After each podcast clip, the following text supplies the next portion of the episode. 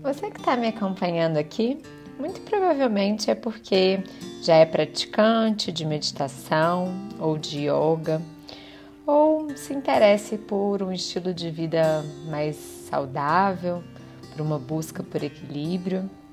Isso é maravilhoso. Mas hoje eu quero fazer uma reflexão com vocês sobre como, até nesses campos de mais busca por autoconhecimento, espiritualidade, pode ter muito ego. Muitas vezes a gente acaba se iludindo em algumas armadilhas do ego. E a reflexão dessa semana é sobre isso. Eu sou a Júlia Duarte e esse é o Be Mindfulness. No podcast de hoje, eu vou ler um texto de Moji, que se chama As Armadilhas do Ego. Se você acha que é mais espiritual andar de bicicleta ou usar transporte público para se locomover, tudo bem.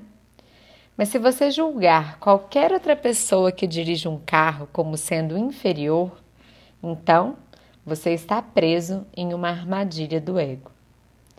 Se você acha que é mais espiritual não ver televisão porque te manipula e mexe com seu cérebro, tudo bem. Mas se você julgar aqueles que ainda assistem, então você está preso em uma armadilha do ego. Se você acha que é mais espiritual evitar saber de fofocas ou notícias da mídia, mas se encontra julgando aqueles que leem essas coisas, então você está preso em uma armadilha do ego. Se você acha que é mais espiritual fazer yoga, se tornar vegano, comprar só comidas orgânicas, comprar cristais, praticar reiki, meditar, usar roupas hippies, visitar templos, ler livros sobre iluminação espiritual, mas você julga qualquer outra pessoa que não faça isso, então você está preso em uma armadilha do ego. Sempre esteja consciente ao se sentir superior. A noção de que você é superior é a maior indicação de que você está preso em uma armadilha egóica. O ego adora entrar pela porta de trás.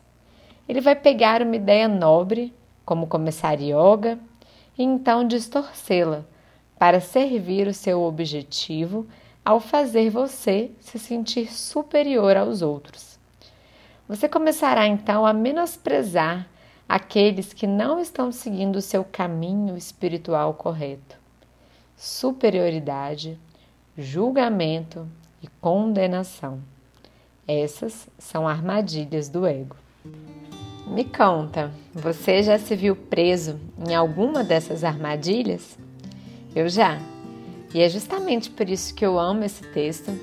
Acho ele verdadeiro, necessário, para ser lido e relido sempre que o ego vier disfarçado de boas intenções.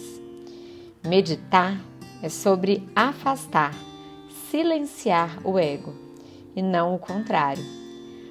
Boa meditação para nós! E se você ainda não praticou comigo, no último podcast tem uma prática de atenção plena na respiração para você. Um bom dia e até a próxima terça.